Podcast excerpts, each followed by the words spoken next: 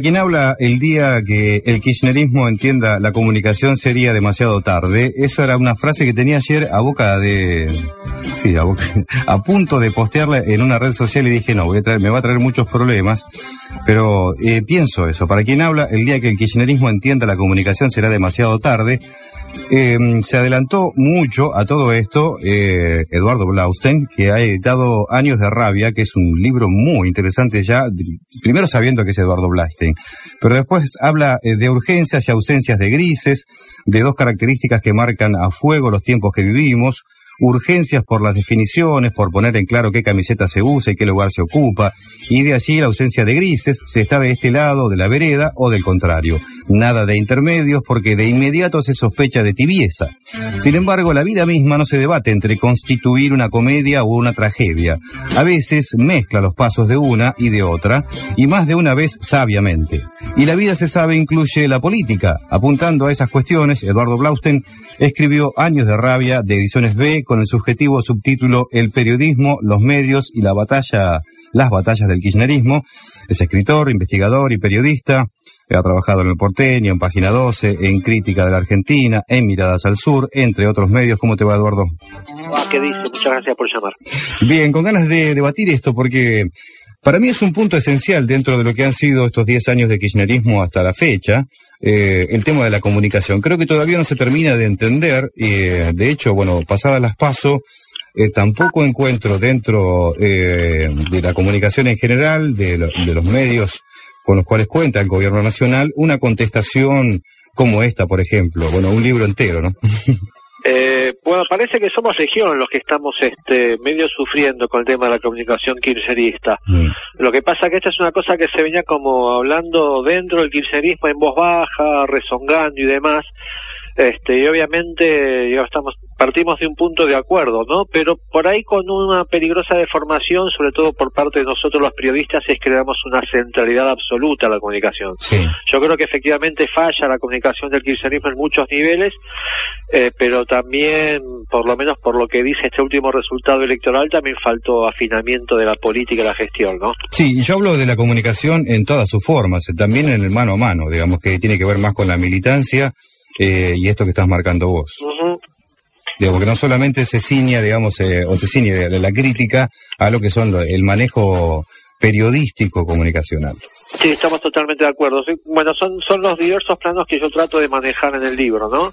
La comunicación en sentido más conocido, este, periodismo, comunicación política, campañas, spots y demás, discurso en general, desde la presidenta para abajo y los ministros, la centralidad terrible que tiene Cristina, por más que uno, yo le tengo un respeto enorme a, a su consistencia de carácter, a su inteligencia, a su capacidad de laburo, a su coraje y demás, este, pero incluso en la militancia, una, militancia cuyos últimos este, arrebatos o fenómenos ha sido muy bombo, bombo, épica, épica, este, muy tocar el bombo para nosotros mismos este, y, demasiado ruido y poca escucha de, lo demás. este, yo doy permanentemente el caso de las derrotas en Capital, que un consultor cercano al propio kirchnerismo decía parece como que se festejara la derrota. Es decir, se pierde repetidamente con Macri en un distrito que por supuesto es dificilísimo para el peronismo y para el kirchnerismo más aún, pero tampoco se trata de decir, bueno, esto es culpa de que todos los porteños son gorilas, aristócratas, caceroleros, egoístas, liberales y demás. Sí, eh, es como una respuesta que también se, se repite hasta, hasta el infinito y esa misma repetición hace que, bueno, no haya razonabilidad ni tampoco planteamiento profundo acerca de qué está pasando, eh, tanto en Capital Federal como en distintos distritos también en la provincia de Buenos Aires, por caso, ¿no? Que son los lugares por ahí más centrales en donde se mueve la política que eh, no por no solamente por la cantidad de habitantes, sino también por lo que genera tanto en la conducción política como también en el poder fáctico que es el económico. Hoy en día también, Eduardo, hay, bueno, creo yo, eh, parece ser como el peor momento, pero uno nunca sabe eh, cuándo está en el peor momento. En realidad, entre lo que son los eh, el poder económico, que tiene su boca de expendio en más de 300 medios, en el caso de Clarín, y, pero le siguen La Nación y todos los que repiten ese mismo discurso. Y que se centre todo, lo que ocurre eh, en lo que publica Clarín o La Nación, la verdad que también para mí es como mínimo eh, reducir demasiado la cosa. Eh, termina hace tiempo que yo estoy, bueno, comparto plenamente lo que decís. Yo tuve dentro de todo la autonomía de plantear estas cosas con la delicadeza suficiente mientras laburé en Miradas al Sur del, semanario el que me fui eh, en diciembre del año pasado justamente para escribir este libro. Y desde siempre me parece, digamos, aun cuando uno es un crítico absoluto de los grandes medios y de las lógicas de los medios en todo el mundo y de todas sus taras y todas sus prácticas y de la concentración y demás, esta cosa de plantear a la sociedad nada más que una batalla contra Bañeto, como si Bañeto fuera realmente Satán, es casi una caricatura horrible, ¿no? Mm. Este, entre otras cosas porque no se entiende la complejidad de lo que es la comunicación. Clarín tiene todo el poder que tiene, y, este, que es formidable y ha tenido una inteligencia enorme para construir ese poder, pero se le ganó a Clarín a la Nación a perfil a todos los demás con el 54%. Entonces, omnipotencias no hay. Mañito no es el culpable de absolutamente todos los males de la Argentina. Mm. E interpelar a la sociedad desde programas centrales emblemáticos del kirchnerismo, ocupando todo el tiempo el horario solamente para hablar de Clarín, de Clarín, de Mañeto, de Mañeto y de 15 o 17 caras este, conocidas, para mí ha sido un error terrible. Y lo ha hecho el periodismo, lo ha hecho la militancia y lo han hecho los dirigentes del kirchnerismo, lo han cometido ese error. Este, y a la sociedad, buena parte de la sociedad, digamos, por supuesto que ha sido un salto cualitativo buenísimo que es plantear este, el problema de la comunicación y hasta ahí estamos totalmente de acuerdo. Pero no ocupar el 100% del discurso solamente con ese tema y para colmo, este, cuando echar todo el tiempo las culpas a Manieto es un ejercicio también de ausencia de introspección, de ausencia de debate interno, de hacerse cargo de algunos problemas de gestión y demás. Sí, inclusive después de la PASO, que eh, deberían hacer, eh, haber sido entendidas por lo menos hacia adentro eh, de la mayoría de los partidos políticos, pero en particular del gobierno nacional y del kirchnerismo, salió, bueno, como que todo el mundo festejó y hasta la reunión de ayer con los eh, famosos titulares que, pidió hablar la presidenta ha sido muy importante, pero tiene que ver con cuestiones del Ejecutivo y con algo demasiado macro y no se le está hablando todavía eh, o interpelando al que no te votó. Sí, yo creo que es un paso para adelante, hablando de pasos, este, mm. eh, como retomar la agenda, como retomar la, la iniciativa una vez más pero por supuesto, falta una serie de pasos posteriores al kirchnerismo y a Cristina en particular le cuesta la cosa de, la autocrítica. Este, a veces lo ha logrado con tonos hermosos, este, con soltura, a veces apelando a la racionalidad, a veces a la emoción. Este, yo marco en el libro momentos que me han parecido brillantes del kirchnerismo, de ella hablando en múltiples lugares del interior, inaugurando obras, y el nivel de escucha de los obreros o de los campesinos o hasta de pequeños empresarios este, o emprendedores de diferentes regiones de la Argentina me parecían justamente un caso de comunicación directa muy muy lindo. El nivel de atención, por ejemplo, de laburantes de textiles, suponente, era una, elevación de la calidad democrática, ¿sí? Laburantes escuchándola con toda atención. Pero Cristina, el kirchnerismo tiene también esa doble cara de no saber interpelar en las difíciles al grueso de la sociedad. Y cuando se dice seguramente, es una típica frase de cualquier político, seguramente hemos cometido errores. Bueno, demos un pasito más, este, digamos un poco más cuáles son esos errores. O decir, por ejemplo, bueno, de la política ferroviaria fue floja, por eso estamos haciendo esfuerzos ahora, ese tipo de, de cosas. Este es un momento muy delicado este, para seguir a morder a la yugular, ¿sí? Tampoco es cuestión de cometer esa equivocación. Esperemos que se reaccione no creo que cambien este, drásticamente los resultados de las elecciones que se vienen ahora en octubre, pero quedan dos años más para, para remontar, ¿no? Estamos hablando con Eduardo Blausten, que ha escrito Años de Rabia, tiene que ver con la comunicación y, bueno, toda la etapa del kirchnerismo, con una visión de autocrítica muy interesante, o de crítica en general, eh, otro que me hubiera gustado, discúlpame que te interrumpa, me hubiera gustado el libro haberlo sacado seis meses, un año antes, pero bueno, las cosas maduran lentamente y yo mismo tuve que este, acumular la suficiente polenta como para atreverme a, dar ese debate, pero siento que el libro, que ahora me lo festeja buena parte del kirchnerismo, salió un poco tarde, digamos. Sí, bueno, pero si no hubiera quedado encerrado eh, en algunos blogueros y cosas que se vienen publicando post paso, eh, con una mirada muy interesante, parecida a lo que estamos hablando, obviamente no con tu pluma, ¿no?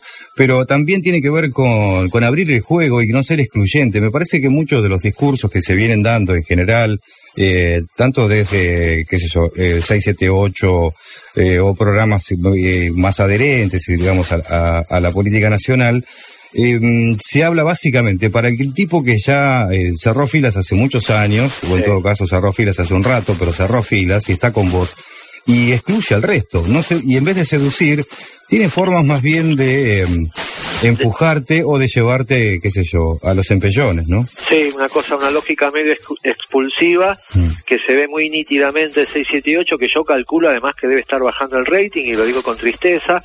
Buena parte de la muchachada que labura ahí la he conocido en diferentes etapas de, de, mi, de, de, mis pirulitos periodísticos y les tengo mucho cariño. Creo que en buena medida este, la lógica del programa no obedece exactamente a los panelistas, sino a la producción y al productor en particular. este, que intuyo y algún dato tengo de que se debate bastante adentro del, propio programa. Y yo marco en el capítulo referido específicamente a 678 que por lo menos tiene la valentía de tanto en tanto de objetar la línea que se baja desde la producción. Cosa que también hace a, la cosa como tumultuosa, desordenada y fértil del kirchnerismo, que desde el propio programa se esté cuestionando la lógica. Nunca vas a ver hasta a, Bonelli o a Morales Solá cuestionando la línea editorial que le viene del grupo empresario, digamos. Todo lo contrario. Todo lo contrario. Eh, están siendo, de hecho, grandes defensores de sus empleadores, pero bueno, son a la vez pymes en sí mismos, ¿no?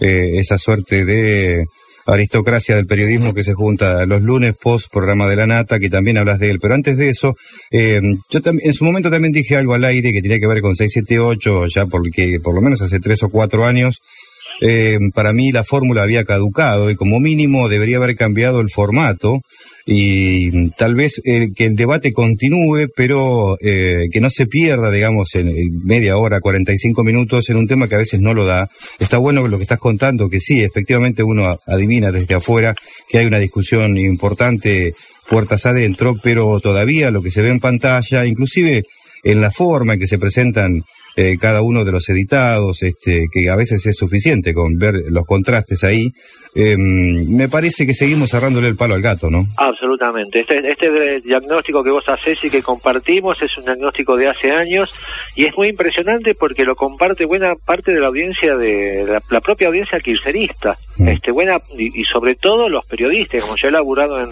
y he atravesado redacciones con mucha gente que o simpatiza con el kirchnerismo o es periférica al kirchnerismo y esta especie de lamento de que 678 nunca se actualizó este, es permanente. Es bastante sorprendente que no haya llegado al programa mismo. Entonces ahí uno se pregunta, bueno, esto es porque Bills quiere ser el productor, ¿no? Quiere ser absolutamente obediente al gobierno para seguir manteniendo ese espacio. Este, no, no, no, no tiene mucha explicación, pero el reclamo es como como generalizado. Creo que intentaron hace unos meses atrás, cuando terminó el verano anterior, este, hacer algunos debates con figuras políticas e intelectuales que no pertenecían al kirchnerismo. Se dieron algunas conversaciones interesantes, Josami con Berman y algún otro encuentro de ese tipo.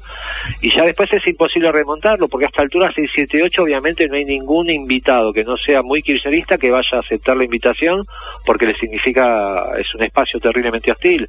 Y la charla que estamos teniendo vos y yo, o el programa programa de Mario Weinfeld Nacional este, y otros cuatro, otros cuantos espacios este, demuestran que sí que se puede debatir con mayor serenidad, con mayor generosidad política, con mayor diversidad.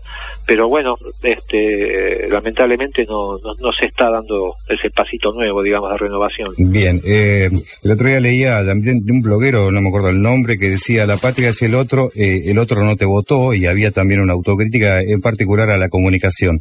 Eh, te dedicas un capítulo entero a la nata también, y me parece que está bien, porque no solamente es el vocero eh, que de la noche a la mañana se ha convertido y ha desdicho toda su vida, o Sí, se ha traicionado a sí mismo. Pues, la parte más interesante de su vida, por lo menos. Sí, eh, y que esté, bueno, generando todo lo que genera, más allá de, bueno, eh, ponerlo al aire como investigación periodística, cuando claramente ni siquiera es la cuarta parte de eso. Se levanta Rodolfo Walsh y le diría algunas cuantas cosas en la cara. Eh, pero sí tiene un alto impacto eh, que se propaga hasta por los programas de Chimentos, con lo cual es eh, lo que queda después en el, en el, ciudadano medio, ¿no?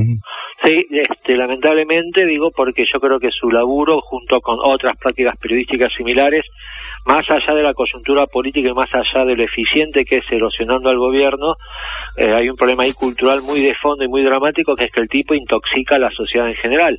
Es un discurso terriblemente antipolítico, es un discurso con una carga de violencia es terrible, es un tipo que ha insultado permanentemente al 90% de los compañeros que han ido laburado con él a lo largo de los años. Entonces, más allá de que Clarín se anotó un golazo, es como, digamos, al ficharlo, como dicen en España, como si hubiera comprado a Messi, digamos, porque es increíble, durante 6, 7 años, Clarín, con todo su poderío, no había obtenido su propio Lanata, ¿sí? es como que se compró a Bernabé Ferreira, una cosa por el estilo. sí, sí, tal cual. Entonces, por un lado está el, lo eficiente que es demoliendo al kirchnerismo en términos de intoxicar a la sociedad, pero también es terrible porque esto no construye nada. Este es una moralina de superficies, es instalar desconfianzas y exculpaciones permanentes, es decirle a la gente, bueno, la política es una mierda y siempre fue una mierda y va a seguir siendo una mierda, y yo estoy acá para salvarlos ustedes, este, y lo único que hay es que ustedes se entretengan conmigo y que descarguen como tribuneros, este, como barra brava, su violencia interna mirando el programa. Sí, eh, y a la, más, a la vez sabemos que es un, es un sofista y a la vez sabemos que está trabajando con la técnica del rumor que tanto a Mella y tanto daño hace, ¿no? Y es, es, es, sumamente astuto, es muy rápido, se tensa, el otro día en Facebook lo charlábamos con, con, con amigos, es un tipo que no puede vivir este, sin tener popularidad, sin que se lo discuta, sin que se lo putee, necesita, es una especie de locura particular que necesita estar generando quilombo permanentemente. Mm, bueno, vos... Un carácter muy patológico, digamos. Sí, de hecho, eh, yo por momentos el grado de agresividad que tiene hasta con sus propios compañeros en radio y en televisión, eh, denotan que el tipo, bueno, está pasando por un momento un poco extraño en su vida, ¿no? Eh, pero más allá de eso, bueno, hablemos del libro, eh, Años de Rabia, ya esto está disponible en cualquier librería. Eh, me encantó que digas que, bueno, tal vez no era el momento político ideal, pero salió, y por algo salió, y me parece que es interesantísimo, interesantísimo tanto para la gente que adhiere al kirchnerismo en su totalidad, o por lo menos está cerradamente ya dentro de la esfera del kirchnerismo, del pensamiento, y para los que son filo kirchneristas o los que están también identificados en parte y que tienen visiones críticas, ¿no? Que venga esto en formato de libro y que a la vez tenga una repercusión en los medios es muy interesante. No, pero aparte digo para para qué sé yo, para para cierre, si está cerrando. Este trasciendo un poco al kirchnerismo, ¿no? Trato también de analizar este, las lógicas mediáticas, las prácticas actuales del periodismo. Este, pienso mucho en muchos colegas de todo tipo de palo ideológico. Uno ha laburado con gente, eh, con buena gente de todo tipo de ideología, este, la angustia por las condiciones de laburo y por las presiones de los medios la sufren este, buenas personas liberales, buenos periodistas de centro izquierda que por ahí son antikirchneristas, así que en ese sentido trato de abrirlo. Hemos hablado mucho de kirchnerismo en esta charla, pero, pero, pero va más allá de la coyuntura política actual y del kirchnerismo. Sí, de hecho al progresismo y a la izquierda misma también. Exacto, absolutamente. Eso es bien interesante. Bueno, habrá que leer el libro con eh, mucha fruición y, y necesidad a la vez. Eh, es interesante, es una interpelación muy profunda que tiene que ver con los medios de comunicación, pero bueno, con lo que hacen los medios de comunicación en la sociedad. Y entre tanto, bueno, este, tendrás tus repercusiones, evidentemente, tanto dentro como de, afuera del kirchnerismo. Eh, me parece que ya de movida es una propuesta eh, muy atractiva y muy necesaria, Eduardo. Bueno, muchísimas gracias, Che, por estas valoraciones. Sí, y antes de, mira, me, me acabo de acordar, eh, Justamente el otro día, hablando con, eh, con Martín Becerra acerca de la comunicación y cómo viene transformándose todo a, raíz de las nuevas tecnologías, y esto sí ya es la última, eh, el último intercambio que hago con vos, em, eh, decíamos que probablemente el periodismo, como lo conocimos hasta hace unos años, haya cambiado para siempre. Lamentablemente sí, lo que pasa es que una de las cosas que yo hago en el libro es justamente, hay una práctica periodística que, que no es la que más se, de la que más se habla, que es como que los periodistas todo el tiempo vendemos certezas, ¿no? Mm. Como si tuviéramos todas las verdades, como si fuéramos súper consistentes y demás. Yo creo que lo mejor del periodismo corre riesgo de, de morir, efectivamente, junto con la muerte de los diarios de papel, que no sé, en 15 años o lo que sea se terminará de consumar y estamos en un momento de mucho terremoto, de mucha transformación que no sabemos a dónde va. Vos, por ejemplo, comentabas lo de los blogs y efectivamente parte de lo mejor que se está produciendo en términos de pensamiento suele este, encarrilarse por el lado de los blogs, pero para mí a la vez es una situación como bastante dramática porque es un nivel de fragmentación terrible, este, muy muy grande y los blogueros le escriben a audiencias muy chiquitas y yo este, no estoy muy seguro de si quiero una sociedad y un mundo partido este, como si fuera un gran un gran Big Bang este, de pequeños planetitas que mandan fruta para 50 o 100 este, personas de auditorio. ¿Se entiende lo que quiero decir? Es como que están faltando discursos abarcadores, una discusión social en términos de colectivos mayores. Entonces es como bastante complicado. Se muere el periodismo y no sabemos qué lo reemplaza. Si una especie de megalanata informático mundial o qué tipo de cosa. Sí. Y a la vez también, este, y volviendo un poquito a lo que, bueno, a, los que le hablase, al progresismo, a los progresistas, eh, allí a la izquierda o centro izquierda del país. Eh, está bueno también porque han encontrado, eh, se, están transformando en una especie de dirigentes conductistas o demasiado eh, cerca de las corporaciones que directamente uno eh, ve personajes que en su momento tuvieron su trayectoria y han tenido su gran respeto este, sucumbir ante ese poder fáctico económico y a la vez mediático. Bueno, seguimos con los bajones. no, porque eso también es muy terrible, digamos. Mm. Hay figuras de la oposición a las que yo les trato o les tenía o les tengo todavía algún cariñito, por tirarte nombres, Terraño, Gil Lavedre, mirá que este tipo, nombres que pueden ser como conflictivos para un kirchnerista. Pensás lo mismo que yo, dije lo mismo hace un tiempo. Bueno, la gente, la gente del gen, por tirar cualquier nombre, y que se los deglutan las lógicas del marketing, que Terraño, que fue un tipo bastante valioso, haya hecho el spot ese ridículo de Terraño senador este, cocinando para, para sus audiencias, me parece terrible. Que toda la política se vaya a convertir en Sergio Massa sin decir nada, este, en política pro envaseamiento absoluto, cosa que sucede por otro lado en todas partes del mundo, digamos, nosotros vamos como, como a la cola de un fenómeno mundial, no es que es un, un problema argentino, que la política se vacíe de tal modo y que sea tan dócil para dejarse este, no quiero decir el verbo, este, por los poderes fácticos, este, es como muy terrible, digamos. La novedad del kirchnerismo fue, entre otras cosas, justamente que resistió al poder mediático. Pero eso demuestra también la docilidad que tuvieron los políticos anteriores y hasta los gobiernos militares con los poderes fácticos, con los medios y con otros poderes fácticos. Y si vamos a un mundo de donde la política se vacía totalmente de contenido para, para esconder proyectos de no tocar nada o proyectos regresivos o conservadores, estamos fritos, como decía Mm. algún personaje.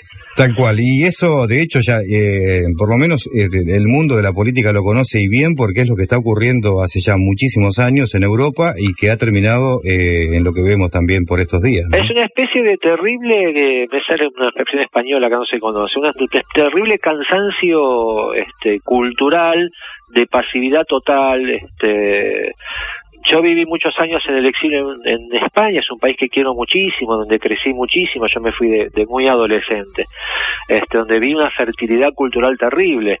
Mientras hubo alto consumo y mucha guita, este, y me compraba tres departamentos y el microondas y demás, nadie se quejó.